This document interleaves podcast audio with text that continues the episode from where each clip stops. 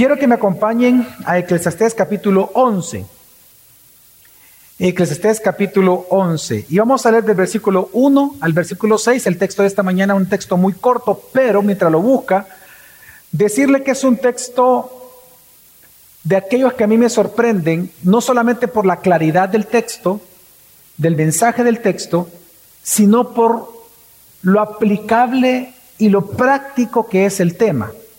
De hecho, es un tema que se puede prestar el sermón a algunos pensar que se está predicando humanismo, pero lo que sucede es que es un tema tan práctico que eso es lo sorprendente. Lo que sorprende es enterarse de que Dios, así como Él quiere que tú seas feliz, porque Él es feliz en sí mismo, amén, Él quiere prosperarte a ti, porque Él es autosuficiente. Es decir, Él no necesita absolutamente nada. Por lo tanto, Él comparte sus dádivas con nosotros. Y Él quiere entonces que hagamos lo mismo nosotros con las dádivas que Él nos da. El texto de hoy es un texto de prosperidad. Es un texto que en donde Dios te va a demostrar que Él quiere que tú seas próspero. Próspero no significa que seas millonario necesariamente, no. Próspero no significa de que, va, que no vas a tener algún tipo de problema o algún tipo de carencia, sino que, que tú puedas disfrutar de lo que Dios te da, pero que Él quiere darte más incluso de lo que pudieras tener hoy. Así que es un texto impresionante, un texto muy claro, muy práctico, pero que también hay que saberlo entender en su contexto para no caer en, en aquellos falsos conceptos que lamentablemente hoy en El Salvador sucede como la falsa teología de la prosperidad que te dice de que te quiere volver millonario si le das un peso hoy. Así que la verdad es que no es así, eh, pero sí es un tema interesante, muy práctico como lo es precisamente todo el libro de Eclesiastés en un tema tan importante como el deseo de prosperar. Yo creo que aquí todos nosotros siempre tenemos el deseo de tener éxito en lo que emprendemos. Amén. Yo creo que todos tenemos el deseo de prosperar, de ver prósperos a nuestros hijos, por ejemplo. Yo creo que todos los papás tenemos el deseo de que nuestros hijos disfruten tal vez aquellas cosas incluso que uno por carencia no lo pudo hacer. Entonces, todo eso el predicador de alguna manera lo enfoca, pero nos dice en, en qué tenemos nosotros que trabajar. Así que es un tema bien especial, muy interesante y pocos versículos. Vamos a leer entonces del versículo 1 al 6, dice así la palabra del Señor. Echa tu pan sobre las aguas, que después de muchos días lo hallarás. Reparte tu porción con siete, aún con ocho porque no sabes qué mal puede venir sobre la tierra. Si las nubes están llenas, derraman lluvia sobre la tierra. Y caiga el árbol al sur o al norte, donde cae el árbol, allí se queda. El que observa el viento no siembra, y el que mira las nubes no ciega. Como no sabes cuál es el camino del viento, o cómo se forman los huesos en el vientre de la mujer encinta, tampoco conoces la obra de Dios que hace todas las cosas. De mañana siembra tu semilla y a la tarde no des reposo a tu mano, porque no sabes si esto o aquello prosperará, o si ambas cosas serán igualmente buenas. Hay un viejo refrán que yo creo que está en todos los idiomas y en todos los países del mundo, no lo sé, me imagino porque es muy popular, que dice que quien no arriesga, hermanos, no gana nada. No sé quién lo dijo por primera vez, pero no vamos a negar que ese es un refrán que es una realidad en la vida bajo el sol. Cuando uno lee este texto, claramente uno puede ver que el énfasis de Salomón es enseñarnos que aunque tú y yo no tengamos la certeza de lo que va a ocurrir en el futuro, aún así prosperar es posible solamente si asumes riesgos en esta vida. Salomón va a enseñar en este texto que si tú no asumes riesgos, si tú el miedo te paraliza, el miedo a fracasar, el, miedo a perder. Si tú no te arriesgas en esta vida, no vas a ganar mucho o no vas a ganar nada. Y es que si nosotros vemos, vemos el texto, no sé si usted ha notado que el predicador habla de cuatro cosas que el ser humano no sabe. Cuatro veces dice que no sabemos cosas. Cuatro cosas no sabemos los seres humanos. No sé si se dio cuenta. Dice el versículo 1, no sabemos el mal que vendrá. Luego dice el versículo 4, el viento dónde irá.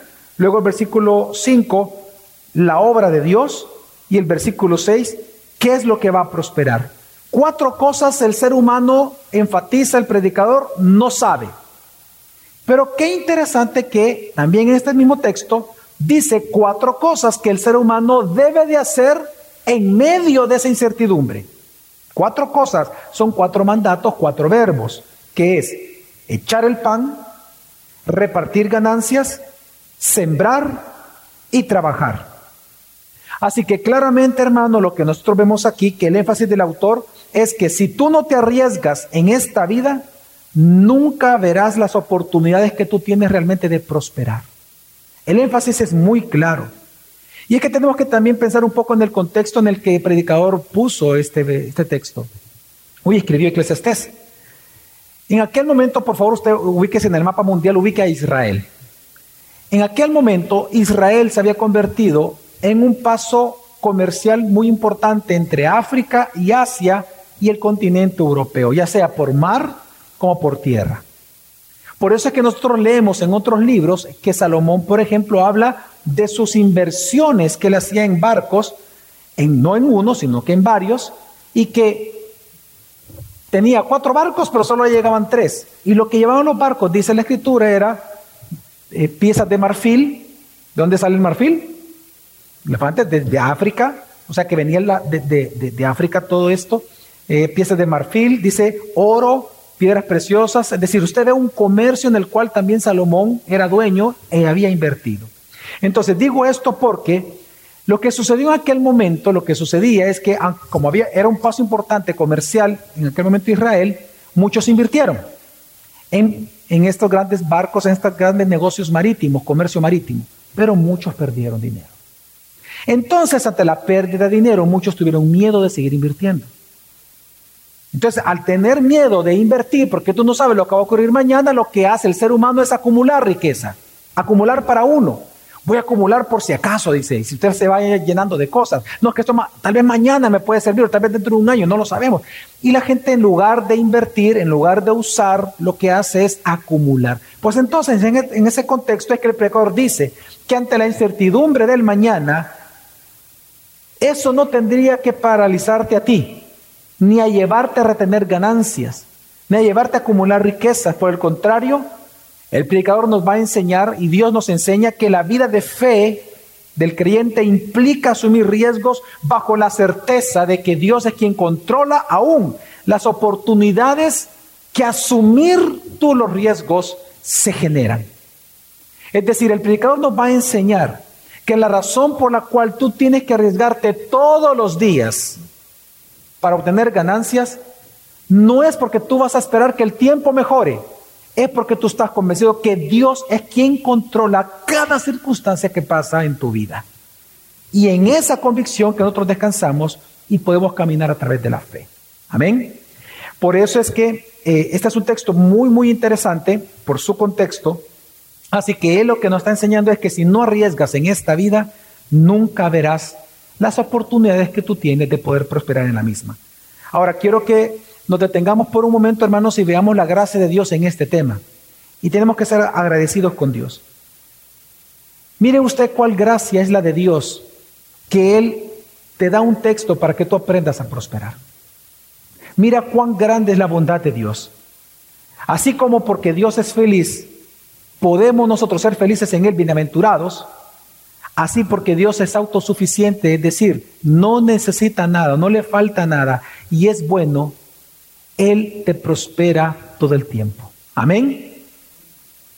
No siempre por tu pecado y mi pecado, no siempre estamos satisfechos con lo que tenemos, es pecaminoso, pero Dios nos da siempre más de lo que necesitamos, ¿o no, hermanos? Por lo tanto, mire qué hermoso es la gracia de Dios que Él ahora nos va a enseñar y nos da como mandato asumir riesgos para ganar más. Asumir riesgos para poder prosperar. Y en eso tenemos que alabar la bondad de Dios. Amén. Porque nosotros, si bien es cierto, podemos tener el deseo, no siempre sabemos cómo. Pues ahora Dios nos va a enseñar que así como nos da cosas buenas para nosotros disfrutarlas, también nos las da para invertirlas.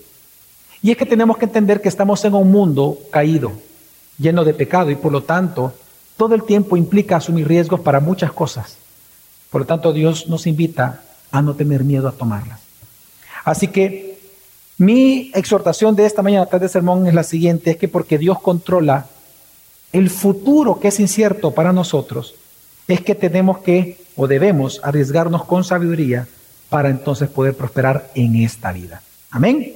Así que este sermón tiene tres puntos y quiero que vayamos al primero. En los primeros dos versículos vamos a observar el llamado que Dios nos hace a asumir riesgos, pero con sabiduría. Quiero que me acompañen al versículo 1, dice así la palabra del Señor. Echa tu pan sobre las aguas, que después de muchos días lo hallarás. Este es un proverbio en que comienza el autor una vez más con un proverbio, pero es un proverbio, hermanos, que tiene dos viables y dos posibles interpretaciones. En primer lugar, el judaísmo de aquel momento y hasta el día de hoy, el judaísmo, así como el antiguo, todas las naciones del antiguo cercano oriente de aquel momento, tenían una interpretación similar de este proverbio. Y la interpretación que le daban era, arriesgate en ser generoso con los demás, porque a su tiempo tú vas a recibir una recompensa por ser generoso con el prójimo. El texto lo toman ellos cuando dice echa tu pan sobre las aguas. El pan no es el pan francés, ¿verdad? Porque si usted le echa el agua se deshace. Es el pan que hoy nosotros conocemos como el pan pita. Usted ha visto el pan pita, es más bien, bien parecido a ese. Usted lo tira, no se le va a deshacer inmediatamente, sino que flota. Ahora, la lógica nos dice a nosotros que si usted lo tira, por ejemplo, en el mar o en el río, no se le va a devolver. ¿Cuántos de ustedes han perdido alguna vez, no sé, alguna gorra, algo en el mar? Jamás a usted le regresa, eso se, se va. Entonces, pero fíjese lo que dice el texto, echa tu pan sobre las, las aguas, que después de muchos días lo hallarás. Es prácticamente un milagro, casi un milagro. Entonces, muchos intérpretes del antiguo cercano oriente interpretaron este texto y así también el judaísmo, que está hablando de que tú tienes que darle tu pan, tus ganancias, parte de tus ganancias, a la gente que lo necesita. Ellos no te lo van a pagar, pero Dios sí.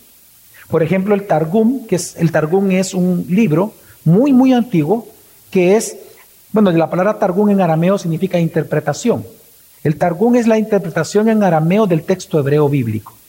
El Targum traduce este texto en arameo diciendo, lo dice, la interpretación es, da pan a los marineros del comercio marítimo, da pan a los marineros para que coman en sus travesías, porque después de mucho tiempo serás recompensado tú en la vida futura, en la vida posterior o en la vida venidera, es decir, en la eternidad. Por ejemplo, las instrucciones, es, un, es, un, libro egipcio, las instrucciones de Ankeshon, es un libro muy, pero muy antiguo, mm, em, del antiguo cercano oriente, en la época Ptolomea, ahí por eh, unos 400 años antes de Cristo, ellos tenían un proverbio que dice que mm, haz buena acción, dice, echa tu pan sobre las aguas, que luego tú vas a encontrar recompensa. Es casi una copia de lo que dice Eclesiastés. Hay un proverbio árabe que hasta el día de hoy ellos lo conocen porque se supone que Mahoma también lo rezó y es haz bien, tira tu pan sobre el agua que algún día será recompensado. Martín Lutero, por ejemplo, en una predicación de este texto, él dijo, y lo cito, tu acto generoso no perecerá, aunque parezca hacerlo. Así que esta interpretación histórica de este texto, de alguna manera es válida. ¿Por qué es válida? Es válida no porque lo digan los hombres, es válido porque aparece en la Escritura. Si usted lee Proverbios 19, 17, dice, el que da al pobre presta a quién?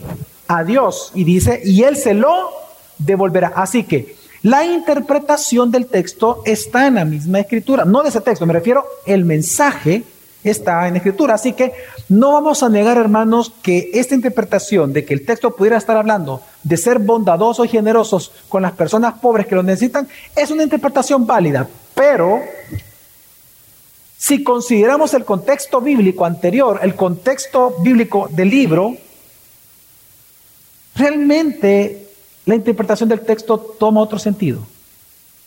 Y lo que nos está enseñando Salomón es que arriesgate en invertir en negocios para poder ganar y prosperar bajo el sol. Veamos un poco el contexto anterior.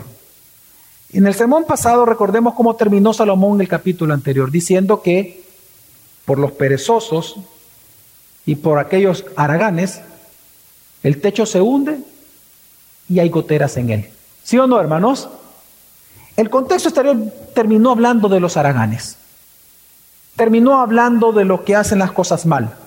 Pues ahora da bien y da el mandamiento. No seas perezoso, trabaja. Pero ¿cuál es la respuesta del perezoso? Pero ¿qué pasa si, si pierdo? ¿Qué pasa si, si, si pongo el negocio y fracaso? ¿Qué pasa si no vendo? ¿Qué pasa si me queda el producto? ¿Qué pasa si nadie me quiere vender? Entonces viene el preco y dice, pero espérate, espérate, pero es que todos los días tienes riesgos. Si no arriesgas, ¿no qué? No ganas. Por miedo no vas a hacer nada. Y es que lo que ahora va a enseñar el predicador es a que nosotros tenemos que aprender a calcular los riesgos que tienen las oportunidades de negocio que hay en la vida.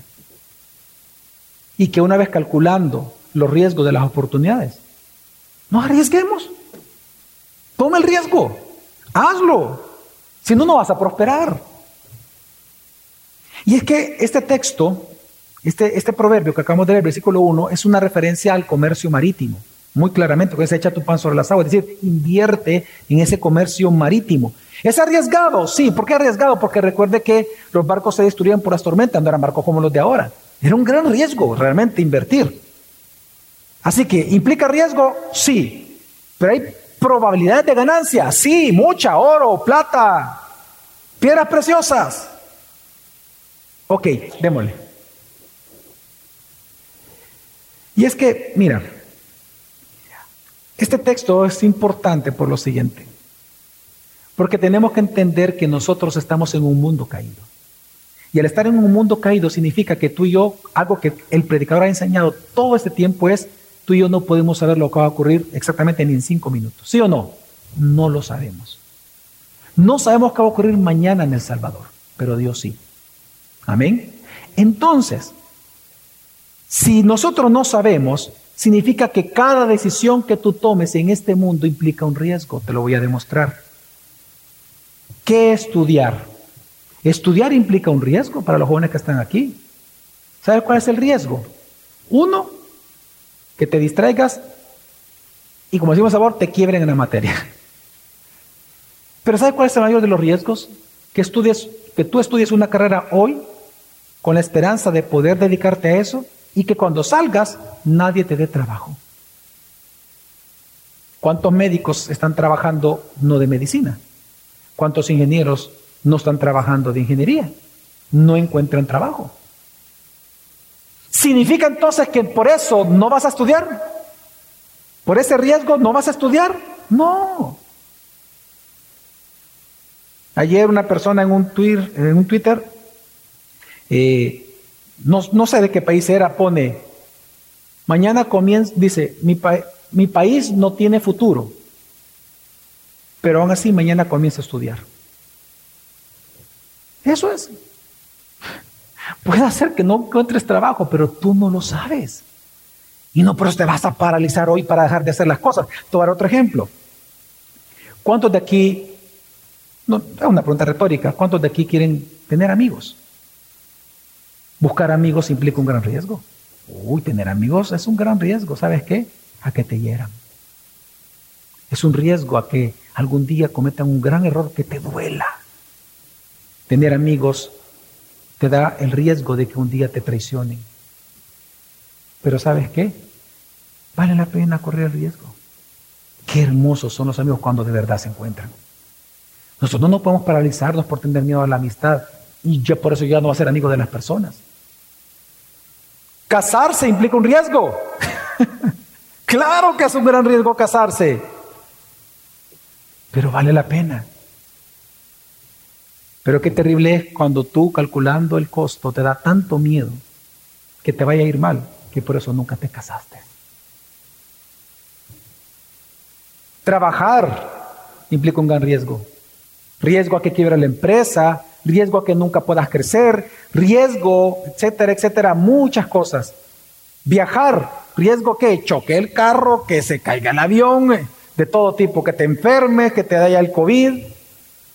Cualquier cirugía, la dental, riesgo que con lo poco de anestesia que te ponga te mueras.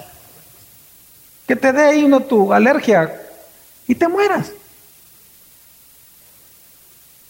Congregarse en tiempos de COVID implica un riesgo, ¿o no? Mire, ¿por qué cree usted que está aquí? Porque usted ha asumido el riesgo. Por eso viene con mascarilla.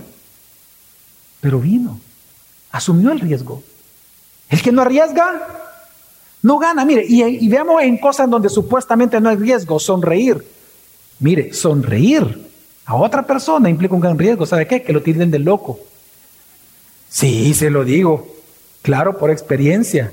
¿De qué te estás riendo? no puedo reír por mi mente. Pedir algo, pedir algo. Los hijos, pero cuando le piden a papá o a mamá, ¿cuál es el riesgo? Que le digan que no. Y peor cuando a uno lo, avergüenzan, vea. Amar es un riesgo. Opinar algo en ciertos círculos. ¿Sí o no es un riesgo? ¿A qué qué? A ser rechazado, despreciado y bulleado. Así que, ¿cuál es el llamado del predicador? Es que si tú no tomas riesgos en esta vida, no vas a prosperar, vas a estar igual siempre. Ahí va a estar. No vas a ganar, no hay ganancia, no hay prosperidad, no hay progreso en tu vida porque todo lo estás acumulando por miedo al futuro. Así que yo, yo, yo quiero que veamos que el predicador o Dios está interesado en tu prosperidad, pero hay una aclaración que hace el predicador. Pero el riesgo que vas a tomar, ten cuidado que no debe ser un riesgo a lo loco. No tienes que arriesgarte a lo loco, no puede ser un riesgo tonto. Tú no vas a, tomarte una selfie en una catarata para que tengas 10 likes más y te vas a morir. No asumas riesgos tontos. Debes de asumir riesgos, pero no cualquier riesgo, no los tontos. Tienen que ser sabios. ¿Y dónde vemos eso? En el versículo 2. Dice, reparte tu porción con siete, aún con ocho, porque no sabes qué mal puede venir sobre la tierra. Es decir, porque no sabes, y fíjate lo que dice, ni siquiera habla de algo bueno, porque no sabes qué mal, qué maldad va a ocurrir en tu país, en tu familia el día de mañana, porque no sabes cómo vas a sufrir mañana, entonces si vas a invertir, invierte en siete u ocho negocios. En economía eso se llama diversificación del riesgo. Tiene que arriesgarte, pero diversifica. ¿En qué sentido? no inviertas son el mismo negocio. Hay una frase para eso, un viejo refrán que dice no pongas todos tus huevos en una sola canasta, porque si te cae la canasta, ¿qué pasa? Te quedaste sin inversión, te quedaste, bueno, te vas a la quiebra completamente. Pero si tus inversiones las tienes en 3, 4, 5 negocios, estás tranquilo. Quiebra uno, pero está el otro. Y es que no tiene que ser a lo loco, tienes que calcularlo. Y por eso dice reparte. De hecho, la palabra repartir es una palabra compuesta en hebreo, Natán Helek, que lo que significa es que tenemos, en un término económico, que significa que, que tenemos que transferir o repartir una herencia o un dividendo. Es un término económico plenamente. Es repartición de herencia o repartición de dividendos. Y dice repártelos en siete u ocho. Y es que, ahora, le voy a dar un ejemplo. Antes de la pandemia, un hermano de la iglesia bueno, comenzando la pandemia, él invierte en, acciones desde su teléfono, en estas aplicaciones que hay ahora, él invierte en acciones. Y entonces viene y, como ahora es más fácil, pues usted con su tarjeta de débito, tarjeta con sus cuentas bancarias, usted agrega un poquito y comienza a negociar. Entonces, dice que cuando comenzó la pandemia, él dijo, ve, enfermedad mundial, voy a invertir en qué? Farmacéuticas. Hermano, ganó mucho dinero. Muchísimo. Y es un joven. Se arriesgó y diversificó y ganó. Mire, el día de ayer estuve viendo eh, un canal nacional y me hablaron del el, el Brian. El Brian, así le decían ahí en el programa, es un joven que salió de ingeniero agroindustrial, vive en Chalatenango con su papá, que él, que él quiso ayudarlo a su papá en el negocio de las vacas lecheras, vendiendo leche de vaca. Pero resulta que él vio que el negocio actualmente en El Salvador es un negocio bastante malo. Hay que invertir mucho en la vaca, por vaca hay que invertir mucho en, concentrado, en harinas, etcétera, para la calidad de la leche y para que produzca leche. Y lo que, se, lo que produce cada vaca para 25 botellas hay que invertir muchísimo dinero. Entonces él vio que no era negocio y que se iba perdiendo, perdiendo. le dijo, papá, empezando la pandemia, papá, todo esto le voy a contar de verdad, hermano, es en menos de un año. Mira, papá, ¿y por qué no invertimos, diversificámonos, por qué no invertimos en, leche de cabra? Ah, hombre, ¿necesitamos leche de cabra?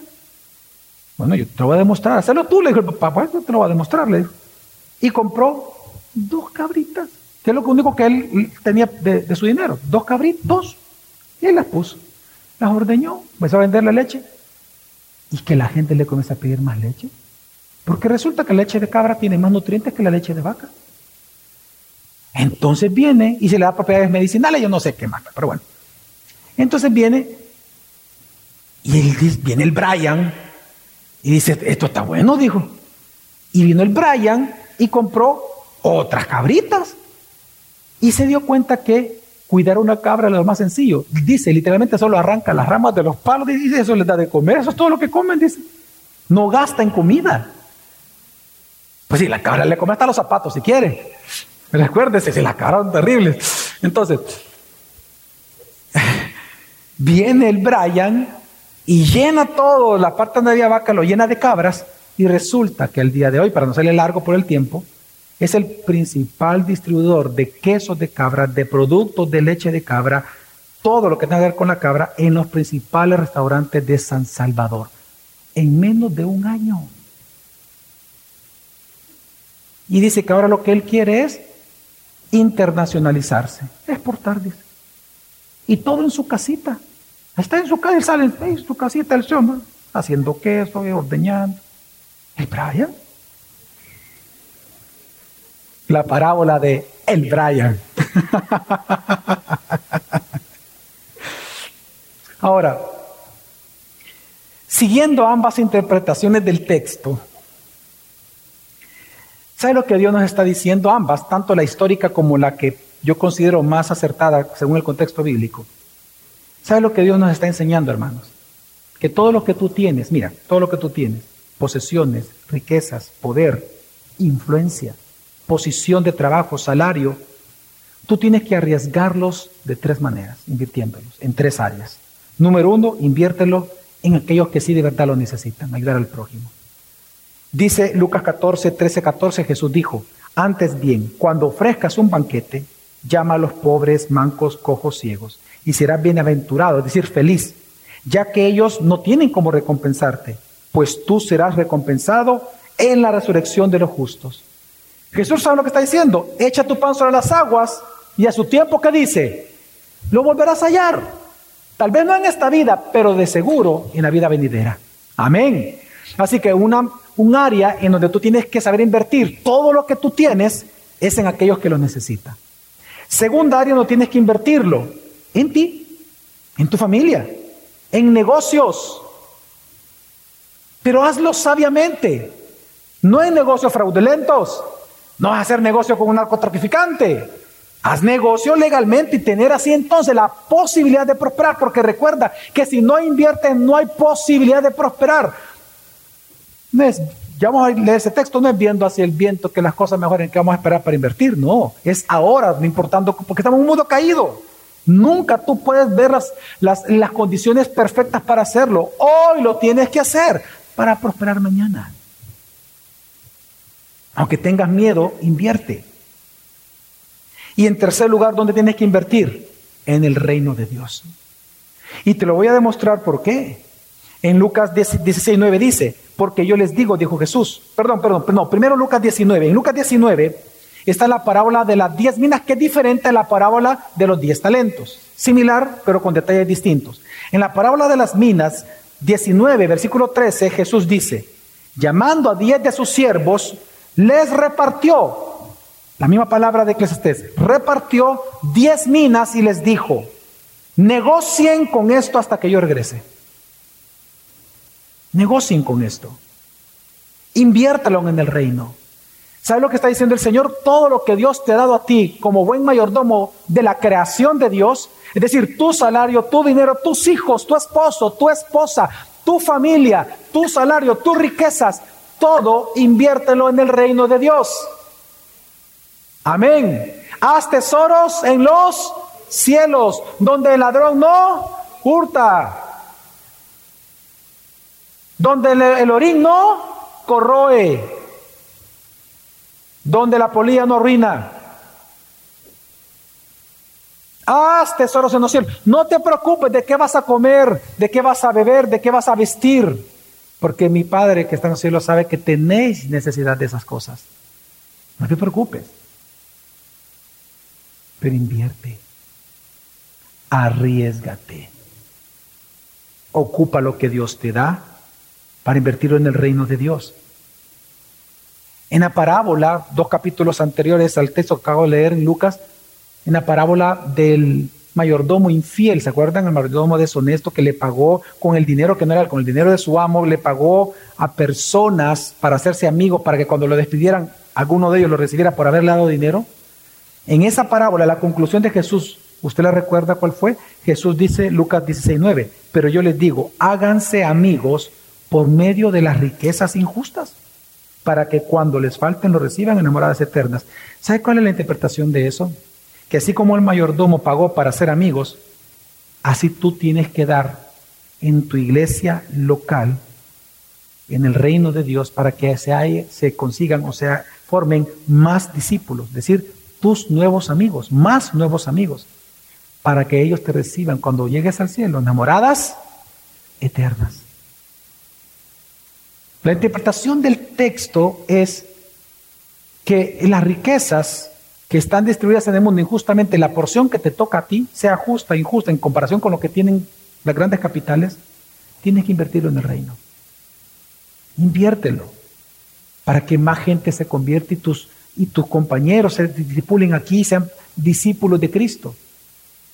Para que cuando lleguen las morales eternas te reciban, dice. Por lo tanto, tú tienes que diezmar y ofrendar en tu iglesia, hermano. Siempre, siempre. Amén. Ahora, así que, ¿qué es lo que Dios nos está enseñando? Dios lo que nos enseña es que porque no sabemos qué mal sucederá mañana en El Salvador, en lugar de ser tacaños acumulando nuestras riquezas, en lugar de ser tacaños acumulando posesiones por miedo, mejor invirtamos en el prójimo en nuestros negocios y en el reino de Dios. Amén, hermanos. Como dijo el pastor y teólogo anglicano John Wesley, gana todo lo que puedas, ahorra todo lo que puedas y da todo lo que puedas.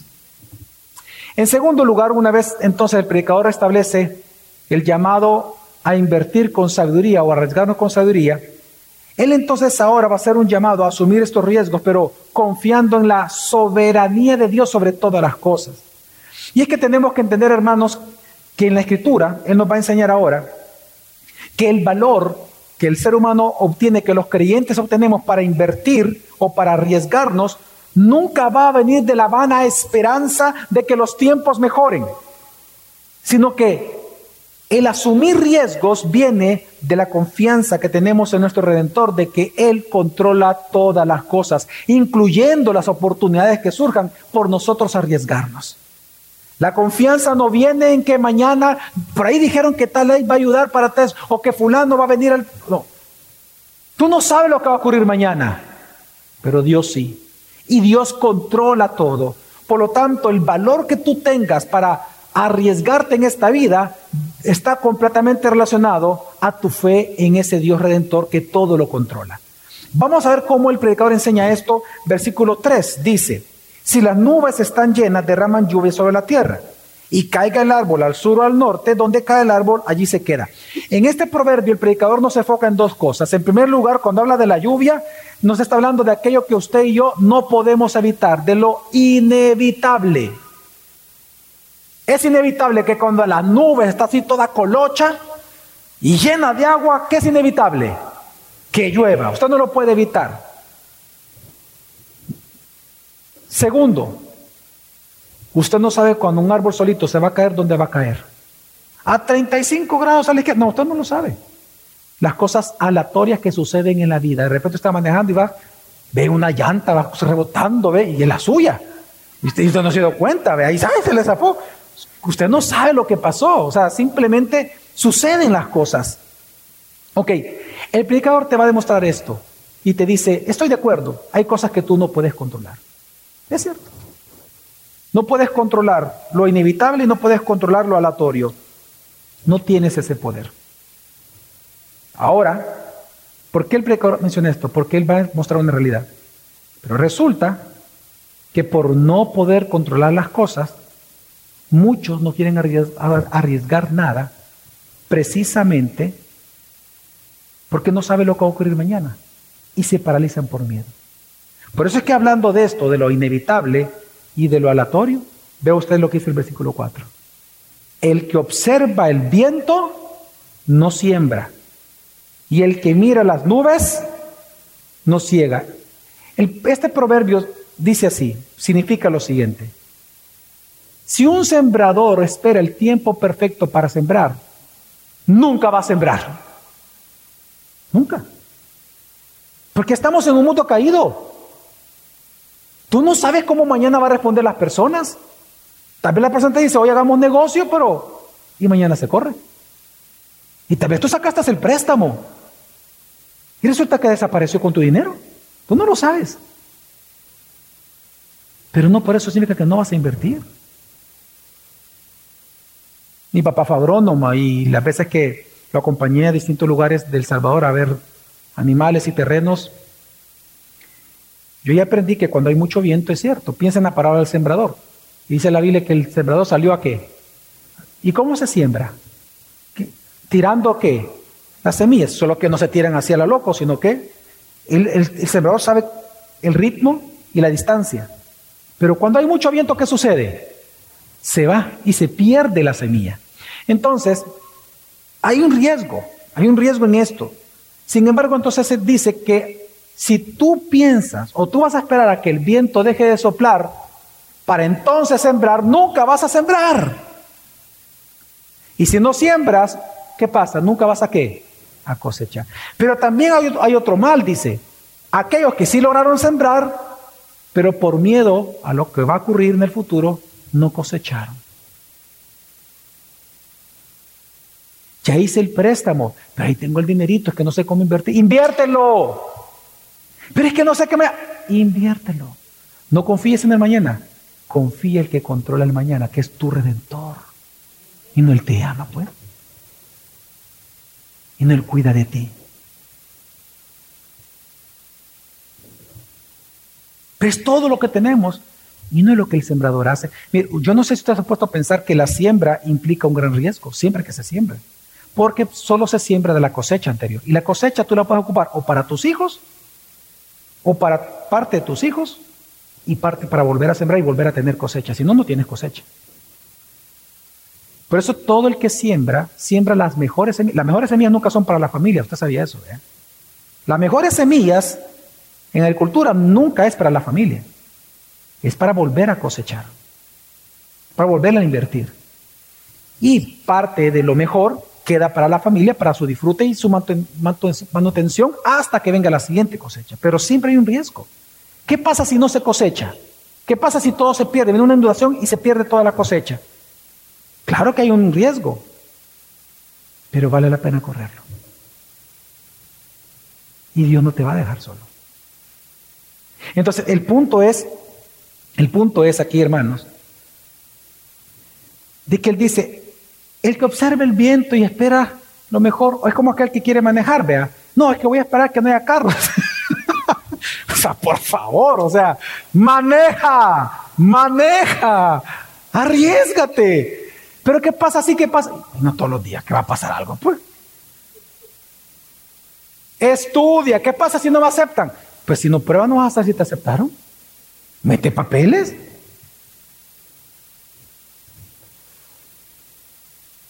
Mira, lamentablemente a muchos el miedo los paraliza, tanto que por esperar el tiempo perfecto no se arriesgan. Piensen en aquellas personas que por tener miedo a que les vaya mal en el matrimonio, nunca se han casado.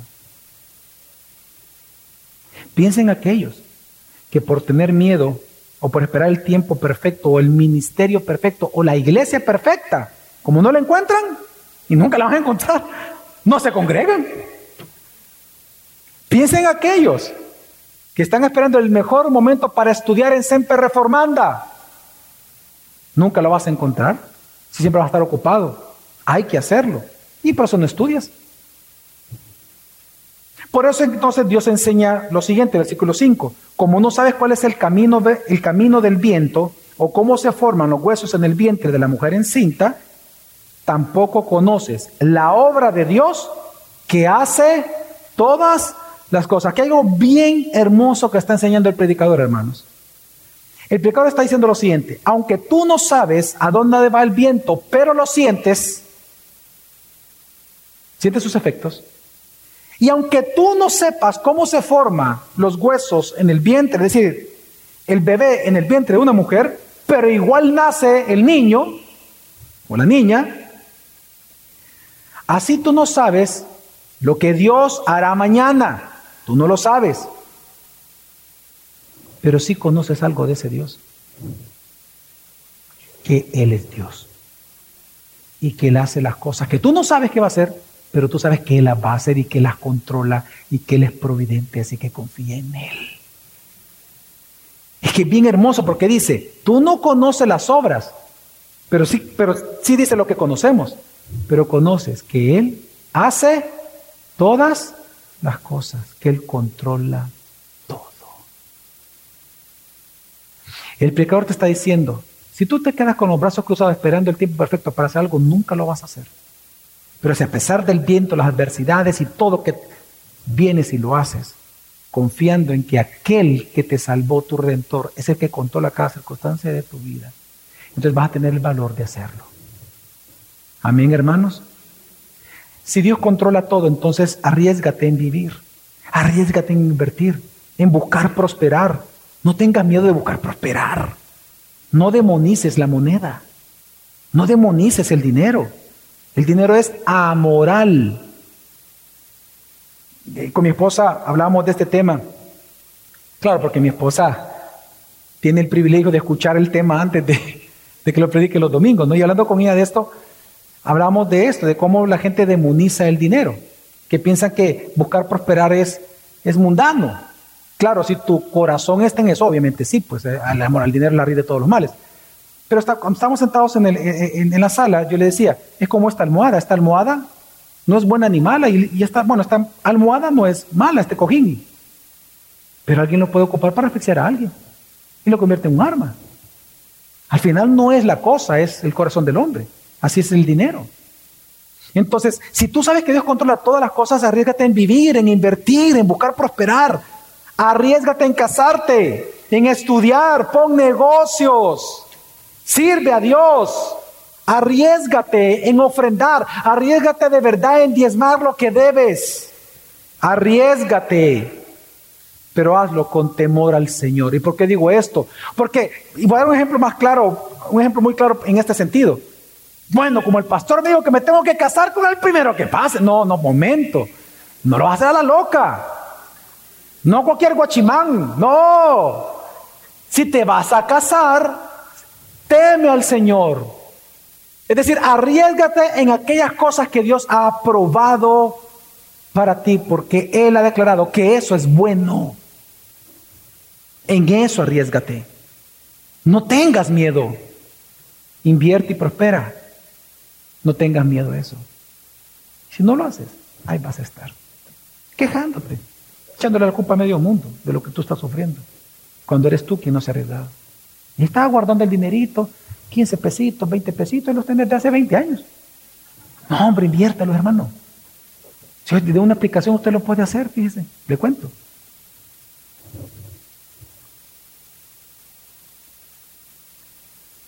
Mire, usted no puede esperar tener eh, absoluta certeza de las cosas, porque no existe eso. Mejor ponga su esperanza en aquel Dios absoluto que ciertamente Él obra cada día. Y si Dios es por usted, ¿quién contra usted? Así que no espere a que surjan. Mire, y aquí hay una enseñanza bien importante y voy a romper un paradigma de este mundo. Normalmente se nos dice que tenemos que esperar que surjan las oportunidades. Quiero explicarle algo. En este, basado en este texto, porque hay textos que pueden opinar lo otro, claro, se puede intuir lo otro, pero en este texto lo que está haciendo es lo siguiente. Tú no puedes esperar a que surjan oportunidades para entonces invertir. No, es al revés. Cuando tú te arriesgas e inviertes con riesgo, ahí es donde surgen las oportunidades. Y claramente una de esas es que lo pierdas todo, pero tienes otro abanico de oportunidades que te vaya bien. Pero si no hay riesgo, si no hay riesgo, no hay oportunidades. Es al revés. ¿Quieres ver oportunidades? Arriesgate. Pero tú no puedes estar sentada, sentado ahí. No, que, que parezca el príncipe azul. ¿Cuál? Morado te va a venir, negro te va a venir, lo que sea, si estás esperando. O nada te va a venir. Así que, porque Dios controla el futuro, que es incierto para nosotros, es que debemos, hermanos, arriesgarnos con sabiduría para poder prosperar. Ahora, ¿cómo termina entonces el predicador? Haciendo un llamado a que este riesgo tú lo tienes que asumir, hermano, todos los días. Todos los días. Porque resulta que no andamos todos los días por vista, sino por fe. Por fe. Veamos el versículo 6, cómo él termina y dice, de mañana siembra tu semilla y a la tarde no des reposo a tu mano, porque no sabes si esto o aquello prosperará, o si ambas cosas serán igualmente buenas. Una vez más, Tú no sabes lo que va a ocurrir el día de mañana, pero la incertidumbre tiene el poder de manifestar dos tipos de creyentes. Unos aquellos que no hacen nada por miedo a perderlo todo y por lo tanto por no hacer nada no cosechan nada y su vida no progresa. Y están el otro tipo de cristianos que ante la incertidumbre del mañana se preparan para toda opción, ya sea que venga prosperidad o que venga escasez. Yo estoy listo. Yo estoy listo. Ya he hecho varias inversiones. He hecho, tengo varias ideas. Yo ya sé cómo voy a enfrentar las cosas. Sea que vengan cosas buenas o que vengan cosas malas al país. Yo estoy listo. Ese es el otro tipo de creyentes. Aquellos que siembran, que trabajan, que invierten, que se preparan estudiando y que son generosos. Porque a su tiempo cosecharán, dice la Escritura. Amén. Porque el que no siembra, no cosecha. El que no arriesga, no gana. Así que Dios nos manda a arriesgarnos. Es que sabe usted cómo se vence la especulación. Confiando plenamente en la soberanía de Jesucristo sobre nosotros, de que Él cuida de nosotros cada día. Así se vencen las especulaciones en nuestro corazón. Así que arriesgate, no en obras ilícitas, no en una vida de pecado, sino en aquello que Dios aprueba. ¿Y qué es lo que Dios aprueba? Invierta en los demás, en el prójimo, invierta en, ¿se acuerdan? En el prójimo, segundo, en nosotros y tercero, en el reino de Dios, en su iglesia local. Y es que, mire hermano, fíjese que este versículo termina diciendo algo interesante. Dice, dice que tiene que trabajar usted tanto en la mañana como en la tarde en dos negocios distintos. ¿Por qué? Porque no sabe si esto o aquello prosperará, o si ambas cosas serán igualmente buenas. Le voy a dar el ejemplo de la parábola de el Brian. Fíjese que el Brian en la mañana dice él que él eh, eh, ordeña, gracias, ordeña las cabras y trabaja en la leche. Y en la tarde, ¿sabe qué hace? Ya no ordeña, hace otra actividad totalmente distinta, saca quesos. Son dos actividades distintas. Y dice, ¿por qué hay que hacer las dos? Porque no sabes si esto o aquello prosperará o si ambas serán igualmente que buenas. Ok. Aquí la palabra bueno en hebreo la palabra tov, algo que es excelente moralmente. ¿Qué significa? Significa de que si tú vas a invertir una vez más, ten cuidado en dónde lo vas a hacer. Que sea bajo el temor de Dios. Porque jamás de un árbol malo va a salir un fruto bueno. No pienses que uniéndote, haciendo negocios con un narcotraficante o con alguien que, que está con las maras o alguien que está en cosas ilícitas, te va a ir bien en la vida. Ten cuidado en pensar eso. Las cosas buenas vienen de las inversiones, semillas buenas. Es lo que está diciendo acá. ¿Ok? Hay una excelencia moral implícita aquí. Así que hermanos, aquí hay una gran enseñanza también. Es interesante que la vida cristiana, en la Biblia, la vida cristiana nuestra es comparada a un gran negocio. Por ejemplo, cuando Jesús dice la Biblia que él eh, eh, se salió de la caravana que iban sus padres de regreso a Jerusalén cuando él tenía 12 años, ¿se acuerdan? Dice la Biblia que cuando los papás lo fueron a buscar nuevamente a Jerusalén, ¿dónde lo encontraron? En el templo. Y la mamá le pregunta, hijo, ¿qué ¿por qué has hecho esto con nosotros? Y viene el hijo, viene Jesús, ¿y cuál fue la respuesta de él? En los que negocios de mi padre me es necesario estar. En la obra redentora Dios le llama sus negocios. De hecho, la palabra en griego de negocios, ¿sabe cuál es? Negocio. Esa es la palabra en griego. Es una palabra plenamente económica. Por eso que más adelante también, por ejemplo, nosotros vemos cuando Jesús habla de, dice del, habla del costo de ser su discípulo. ¿Y cuál es el costo? Tomar nuestra cruz cada día y seguirlo. Ese es el costo, morir a nosotros mismos delante del Evangelio todos los días predicado a nosotros. Gálatas 6 habla en términos económicos, hablando de la vida espiritual. Dice que el que no siembra no cosecha. Dios ama al dador alegre. Él dice, el que siembra para su carne, ¿qué va a cosechar? Corrupción. Y el que siembra para su espíritu, ¿qué dice? ¿Qué va a cosechar? Para vida eterna. Y luego de hablar de, de esta siembra espiritual a tu vida, ¿sabes qué dice?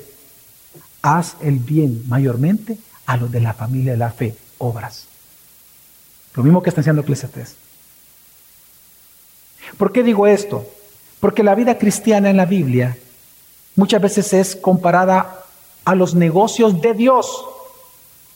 Pero por esa misma razón, los beneficios o, los, o las bendiciones que Dios nos da a nosotros, piensa usted en las bendiciones del dinero, posesión, influencia, trabajo, eh, etcétera, lo que usted tenga, también entonces se convierte en estos negocios de Dios, en el negocio de Dios, que es la conversión, se convierte en capital de riesgo. Así se le llama el capital, cuando se invierte en, en, en empresas de riesgo. Toda bendición que Dios le da a usted es un capital de riesgo. Tiene que arriesgarlo e invertirlo. Amén, hermano. En el prójimo, en usted y en el reino de Dios para poder cosechar. Así que dé, ofrende, sirva al Señor disipúlese, estudie la palabra, trabaje todos los días, estudie una carrera, trabaje en una empresa, invierta en un negocio y deje ser a Dios su Dios en la prosperidad. Tú sabes que hay un costo por seguir a Cristo, ¿verdad? Hay un riesgo. Ser cristiano es riesgoso. ¿Sabe cuál es el riesgo? que tú asumiste, si no te lo recuerdo que cada día tú tienes que tomar tu cruz y seguirlo. Tienes que morir a ti mismo, a tus pecados. Es el costo de seguir a Cristo. A tus intereses, para sustituirlos por los de Él. Pero dígame si el riesgo no valió la pena haberlo asumido, tanto que hoy nosotros, sin merecerlo, por la sangre de Cristo, merecemos el gozo eterno con nuestro Señor. Alabado sea nuestro Señor Jesús. Vamos a orar.